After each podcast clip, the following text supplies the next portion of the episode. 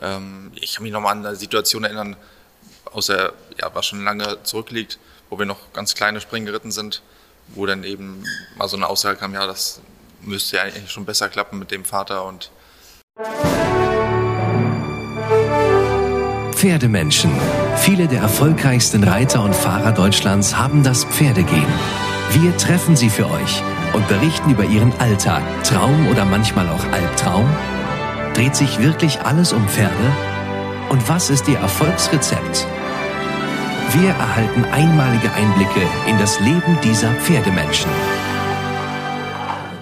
Hallo liebe Reitsportfreunde, ich bin Lynn Rasmussen und ich begrüße euch zu einer neuen Folge Pferdemenschen. In der heutigen Folge habe ich ein Interview mit Gerrit Niebeck für euch dabei. Er ritt beim Weltcup-Finale in Leipzig und hat sich vor Ort etwas Zeit für mich genommen. Bei meinem Gespräch mit Gerrit ist mir aufgefallen, wie viele von meinen männlichen Interviewpartnern erst spät zum Reiten gekommen sind und zuvor von einer Karriere als Fußballprofi geträumt haben.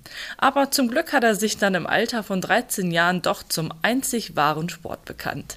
Aber naja, hört doch am besten selbst gleich rein. Hallo Gerrit Nieberg, vielen Dank für deine Zeit. Ähm, auch wir treffen uns hier in Leipzig. Ähm, und ja, steigen wir doch am besten direkt ein. Was würdest du sagen, war der beste Moment in deiner reiterlichen Karriere? Äh, schwer zu sagen, da waren mit Sicherheit einige. Welcher Moment wirklich sehr besonders war, war letztes Jahr der ähm, große Preis in Aachen wo wir ähm, oder wo ich mit meinem Pferd Ben in der Nullrunde geschafft haben im ersten Umlauf. Ähm, das ist mit Sicherheit was, wo, wo jeder Reiter mal von träumt. Und ich auch natürlich. Und insofern war das schon sehr besonders, einfach der Moment, als es dann geklappt hat, ähm, überhaupt erstmal sich zu qualifizieren und alles. Mhm. Und dann eben noch mit der Nullrunde im ersten Umlauf, das war schon ein sehr besonderer Moment. Ja, du kommst ja aus einer totalen Reiterfamilie. Dein Bruder reitet, dein Vater reitet, ist wahrscheinlich äh, allen Menschen bekannt, die sich im Reiten irgendwie auskennen. Ähm, kannst du dich daran erinnern, wann du das erste Mal auf dem Pferd gesessen hast? Das weiß ich tatsächlich nicht mehr ganz genau. Ja. Da haben sich meine Eltern mit Sicherheit schon sehr früh mal aufgesetzt. Ähm, obwohl das Interesse dann erst ähm, relativ spät eigentlich kam. Ich hatte erst mehr Interesse mit Fußball und andere Sachen. Und das richtige Reiten hatte ich dann erst so mit, mit 13 Jahren eigentlich so ein bisschen begonnen. Okay. Oder das dann angefangen, so ein bisschen neben der Schule intensiver zu betreiben. Und dann auch gleich in die Turnierschiene äh, und, und Leistungsschiene dann, so ein ja, bisschen. Ja, so ein bisschen, aber trotzdem alles eher noch so ein bisschen auf Sparflamme, ein bisschen alles, wie gesagt, neben der Schule, ein, zwei Pferde. Ähm, es war jetzt nicht so, dass wir dann die Schule geschwänzt haben, um aufs Turnier zu fahren. Okay, also bist das, nicht nur von Montag bis Mittwoch in die Schule gegangen? Nee, tatsächlich relativ normal. Ähm, und dann, wie es passte, dann am Wochenende die Turniere eben. Mhm. Aber alles eher so ein bisschen Step by Step langsam aufgebaut. Insofern waren jetzt auch irgendwelche deutschen Jugendmeisterschaften oder Preis der Besten irgendwie nie ein Thema eigentlich für mich. Mhm. Ähm, das kam dann alles erst dann später. Hast das Feld dann so von hinten aufgerollt sozusagen? Das müssen andere entscheiden, aber. ja. Und ähm, mit welchem Pferd oder Pony fing alles an? Ähm, das erste Pferd hieß ähm, Lightning. Der hatte mein, mein Bruder, der hatte ganz bisschen vor mir angefangen. Und dann hatte er schon irgendwann sein zweites Pferd gekriegt und dann hatte ich die so mal, oder hat es mit der alles so ein bisschen begonnen. Und dann nahmen die Dinge so nach und nach ihren Lauf. Okay. Kannst du dich an das erste Turnier erinnern, das du geritten bist? Nicht mehr so richtig. okay. Aber welchen Moment wirst du nie vergessen? Äh, was wirklich auch ein Highlight war, war mit äh, meinem damaligen Top-Pferd Contaccio ähm, in Frankfurt, der große Preis. Mhm. Ähm, da, wir waren nur zu fünft im Stechen. Ich war der letzte Starter am Stechen und die Reiter vor mir hatten alle schon einen Fehler. Okay, du wusstest also, wenn ich es schaffe, null zu kommen, dann. Quasi nur null reiten. Ähm, und das ist uns auch geglückt tatsächlich in dem an dem Sonntag. Das war ein ganz ja, schöner Erfolg eigentlich auch, weil es so in unserer alten Heimat in Hessen mhm. war. Man hatte irgendwie viele alte Bekannte, alte Freunde da. Ähm, wir waren jetzt nicht immer unbedingt ein Garant auf einen Sieg, weil, wir, es einfach nicht das schnellste Pferd war, mhm. aber eben eigentlich gut für eine Nullrunde. Ja. Insofern ähm, ist die Strategie da doch aufgegangen. Ja. Ähm, Gerade als du jetzt äh, das Ticket für hier in Leipzig bekommen hast, habe ich in einigen Medienberichten den, die Formulierung gelesen, Gerrit, der Sohn von Lars Nieberg, dem zweimaligen Olympiasieger. Hm, du bist jetzt 28. Ich würde sagen, du hast dich schon zu Recht hier heute qualifiziert. Ähm, glaubst du, dass du umso mehr arbeiten musst, umso härter arbeiten musst, um dir deinen eigenen Namen zu machen in der Reiterszene? Mit sicher, ja, in gewisser Weise wahrscheinlich ja, tatsächlich. Weil es ist natürlich immer erstmal, dass ich, also der Sohn von, das ist ja wahrscheinlich auch normal so. Ähm, aber klar, arbeite ich dann. Ähm, irgendwann nicht mehr als der Sohn mein, von betitelt zu genau, werden. Dass irgendwann auch jeder meinen Namen einfach kennt und ja, genau. Und ähm, also der Name hat ja sicherlich auch viele Vorteile gebracht. Also nicht nur der Name, sondern auch eben durch deinen Vater sind dir sicherlich viele Türen geöffnet worden und Möglichkeiten gegeben worden. Würdest du sagen, aber dass du auch negative Erfahrungen äh, oder Erlebnisse hattest, weil die Leute mit, dich anders bewertet oder andere Erwartungen an dich hatten? So im Grund, Großen und Ganzen auf jeden Fall mehr Vorteile als Nachteile, das ist ganz klar. Ähm, ich kann mich nochmal an eine Situation erinnern, aus der, ja, was schon lange zurückliegt, wo wir noch ganz kleine Springen geritten sind wo dann eben mal so eine Aussage kam, ja, das müsste ja eigentlich schon besser klappen mit dem Vater und ähm, das sind wahrscheinlich solche Sachen, die, ja, aber das ist ja nichts nichts mhm. Spektakuläres eigentlich. Wahrscheinlich, dass die Leute dann gesagt haben, oh, da gucken wir jetzt aber mal, was der kann, ob das genau. erblich bedingtes Talent mitgekommen ist oder nicht. Und jetzt Promotipp. Reitsportfreunde aufgepasst. Aus dem Paragon Verlag gibt es einen neuen Podcast. Inside Reitsport gibt wöchentlich ein kurzes Update zu den aktuellen Themen aus der Reitsportszene. Hier erfahrt ihr in weniger als 10 Minuten, was ihr verpasst habt. Eine frische Folge erscheint immer mittwochs um 16 Uhr, kostenlos überall, wo es Podcasts gibt. Den Link zum Podcast findet ihr in der Beschreibung zu dieser Folge.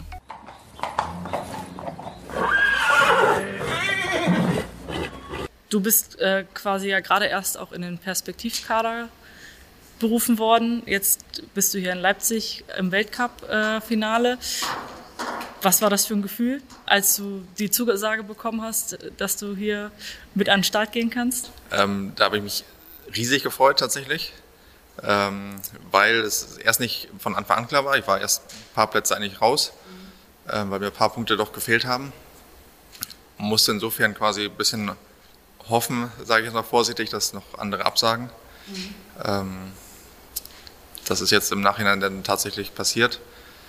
So, ja, ich war jetzt echt der Letzte, der noch nachgerutscht ist. Insofern war ich umso glücklicher, dass das geklappt hat und als der Anruf dann kam, ähm, habe ich mich doch sehr, sehr, sehr gefreut.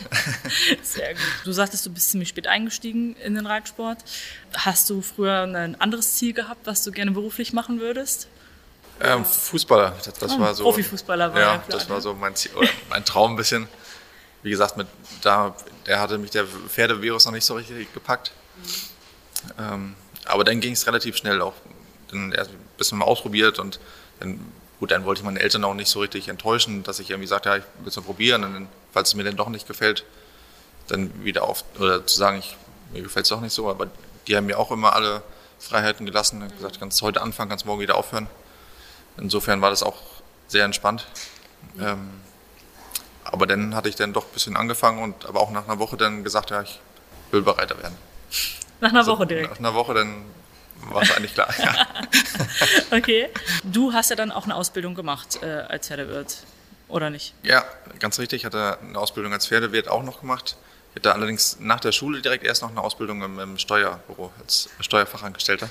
Okay, also auch erstmal was Solides in genau, Anführungsstrichen. Das, das war so ein bisschen der Deal mit meinen Eltern. Einfach, dass man auf irgendwas zurückgreifen kann, falls was dazwischen kommt, durch eine Verletzung oder was auch immer. Aber unabhängig davon kann es ja sowieso nicht schaden, da auch gewisse Einblicke zu haben. Aber sagen, du hast wahrscheinlich eine super Steuererklärung jedes Jahr. ja. Und genau, dann das gemacht, dann die Ausbildung als Pferdewirt und dann jetzt auch noch danach direkt den, den Meister, den Pferdewirtschaftsmeister auch noch gemacht. um das so ein bisschen fertig zu haben und nicht irgendwann später nochmal damit anfangen zu müssen. Okay. Was ist so der weitere Plan? Willst du denn da in die Fußstapfen deines Vaters treten, den Hof irgendwie weitermachen oder möchtest du woanders dich selbstständig machen, was Neues nochmal äh, irgendwo aufziehen oder? Also grundsätzlich in die Fußstapfen meines Vaters treten ja auf jeden Fall. Das ist ähm, das erste Ziel. Ähm, bei uns ist es jetzt so, wir sind angestellt bei Hendrik Snook in Münster. Ähm, insofern, wir haben keinen eigenen Hof.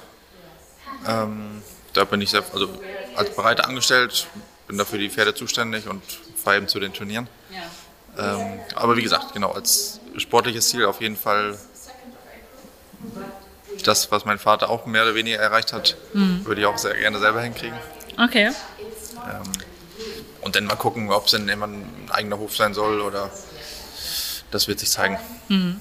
Und seit du damals die Entscheidung getroffen hast, eine Woche nachdem du mit dem Reiten angefangen hast, Bereiter werden zu wollen, hast du also auch nicht einen Tag drüber nachgedacht, es wieder bleiben zu lassen? Nicht wirklich. Ich habe auch relativ zeitnah mit dem Fußball aufgehört, weil das dann irgendwie beides zu verbinden dann doch schwierig wurde. Ähm, und seitdem nicht einen Tag dran gezweifelt. Okay. Warst du denn beim Fußball so talentiert, dass du da wirklich eine Chance gehabt hättest, das beruflich zu machen? Oder war das eher der Wunschtraum eines Zwölfjährigen? das hat zumindest zu der Zeit äh, mal für diese DFB-Auswahl oder DFB-Stützpunkt ähm, okay. gereicht. Das, das schon, aber ob das denn am Ende wirklich geklappt hat. War also ein bisschen mehr als den Ball von ähm, rechts nach links. Äh, das, das wahrscheinlich ja. Okay. Du hast es gerade schon gesagt, sportlich, dein Vater ist auf jeden Fall ein Vorbild für dich. Hast du sonst noch äh, Vorbilder im, im Leben oder im Reitsport, an denen du dich orientierst? Ähm, tatsächlich ähm, schaue ich Daniel Deuser sehr gerne zu. Mhm. Ähm, auch wie er mit unterschiedlichen Pferden sich immer darauf einstellt und einfach konstant mit allen Pferden eigentlich immer mhm. gute Erfolge hat und das Sicherlich nicht das schlechteste Vorbild, würde ja. ich sagen.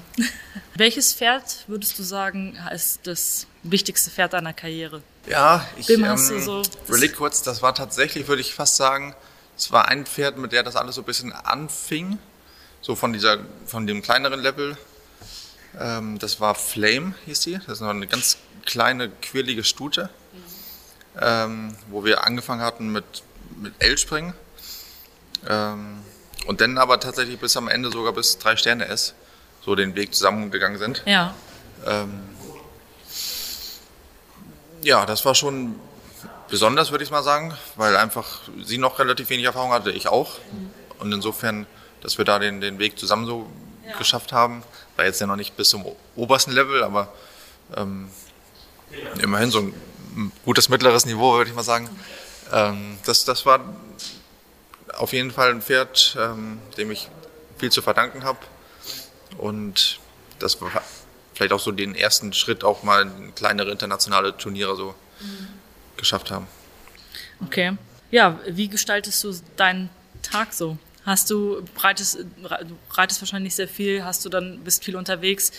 Bleibt da Zeit für andere Sachen, die nichts mit Pferden zu tun haben? Oder brauchst du es gar nicht. Ähm, ist richtig, dass relativ wenig Zeit bleibt, ähm, weil so der Alltag, okay, wir fangen morgens um sieben an und dann reiten, reiten, reiten, zwischendurch mal was essen, dann Wie wieder viele Pferde reitest du so täglich? Äh, so um die zehn. Zehn, ich habe im Moment 13 Pferde so auf meiner Liste eigentlich. Mhm. Da bin ich sehr froh, dass mein Vater mir meistens noch mal zwei, drei abnimmt. Okay. Um auch irgendwie jedem Pferd gerecht zu werden. Ich glaube, so zehn ist noch eine Zahl, was man noch ganz gut schaffen kann mit Pflege auch. Dann habe ich jemanden, die mir die Pferde fertig macht und wieder wegmacht, ähm, weil das doch auch viel Zeit in Anspruch nimmt. Ähm, wobei ich es auch selber machen würde, jetzt davon mal ab. Ähm, aber genau, zehn Pferde, ja, viel auf dem Turnier, klar. Ähm, Gerade jetzt, dieses Jahr wahrscheinlich so ein bisschen mit den Global Champions Tour geht so ein bisschen los und okay, jetzt hier das Weltcup-Finale natürlich ähm, werden doch ähm, relativ wenig Wochenenden sein, wo man dann noch zu Hause ist. Ja. Ähm, ansonsten, ja, denn wenn dann mal ein Wochenende frei ist, ähm, Zeit mit, mit der Freundin verbringen, mit den Freunden auch und mhm. mal andere Sachen machen. Okay, also du hast jetzt aber kein Hobby in dem Sinne, wo du sagst, ach, ich mache noch nebenbei, weiß ich nicht, spiele ich Schach oder sammle Briefmarken oder ähm, ähm. Poker, Poker tatsächlich. Okay. Wir haben ähm, bei uns in Münster eine ganz gute Gruppe jetzt und mit mehr anderen Reitern noch. Und da treffen wir uns relativ regelmäßig Anfang der Woche. Mit anderen Reitern noch? Ja. Dürfen die namentlich genannt werden? Oder ist das ein illegaler Glücksspielring? Nee, nee, nee. nee. Nur das for fun. Okay. ähm, ja, und wie ähm, sieht für dich ein perfekter Tag aus? Ähm, perfekter Tag denke ich, wenn, wenn alle gesund sind, die Pferde gesund sind, das ist das, das Wichtigste, weil ohne die geht es nicht. Ähm, dann bin ich schon mal grundsätzlich sehr zufrieden. Wenn es dann irgendwie jetzt aufs Turnier bezogen dann noch gut läuft, oder so wie man sich vorstellt, das muss nicht mal unbedingt irgendwie ein Sieg sein oder eine vordere Platzierung, wenn man sich einfach so das Ziel erreicht, was man sich mit dem Pferd vorgenommen hat, ähm, bin ich da auch dann sehr schnell zufrieden. Okay. Werfen wir doch mal einen Blick in die Zukunft. Reden wir mal über die nächsten drei Monate, drei Jahre, drei Jahrzehnte vielleicht. Was sind da so deine Ziele und Träume? Ja, ähm, so das kurzfristige Ziel würde ich sagen sind, ähm, okay, es stehen ein paar Turniere an, damit der Global Champions Tour, dann auch Nationenpreise und das, also mein Ziel ist es jetzt, sich dieses Jahr für die Weltmeisterschaft sich zu qualifizieren. Das Klar, ist auch wieder abhängig davon, ob die Pferde fit bleiben. Aber ich denke, wenn wir so unsere Form und Leistung ein bisschen halten können, ein bisschen noch ein bisschen ausbauen mit Sicherheit auch, ähm, dass wir da vielleicht sogar auch realistische Chancen haben. Und klar, ein bisschen langfristig gesehen ist es auf jeden Fall mein Ziel, sich so ein bisschen im, im Championatskader sogar auch zu etablieren oder da immer engeren Kreis zu sein, die dann eben auch in Frage kommen für die Championate. Und in 30 Jahren ähm, habe ich hoffentlich alle Ziele erreicht. okay. Pferdetechnisch, wie sieht es da momentan bei dir aus? Was äh, sind da so deine Favoriten und Nachwuchshoffnungen? Ähm, meine Favoriten, oder, ja, beziehungsweise mein, mein Favorit ist mit Sicherheit Ben. Der ist mit Abstand mein, mein erstes Pferd im Moment. Kurz danach kommt aber auch schon der Blue Stavelin. Mhm. Der, den haben wir jetzt seit letztem Jahr aus der Schweiz. Ähm, auch ein sehr gutes Pferd. Ähm, der auch mit Sicherheit jetzt diesmal oder dieses Jahr so auf mal auch als erstes Pferd auf diese Fünf-Sterne-Turniere mitgehen wird.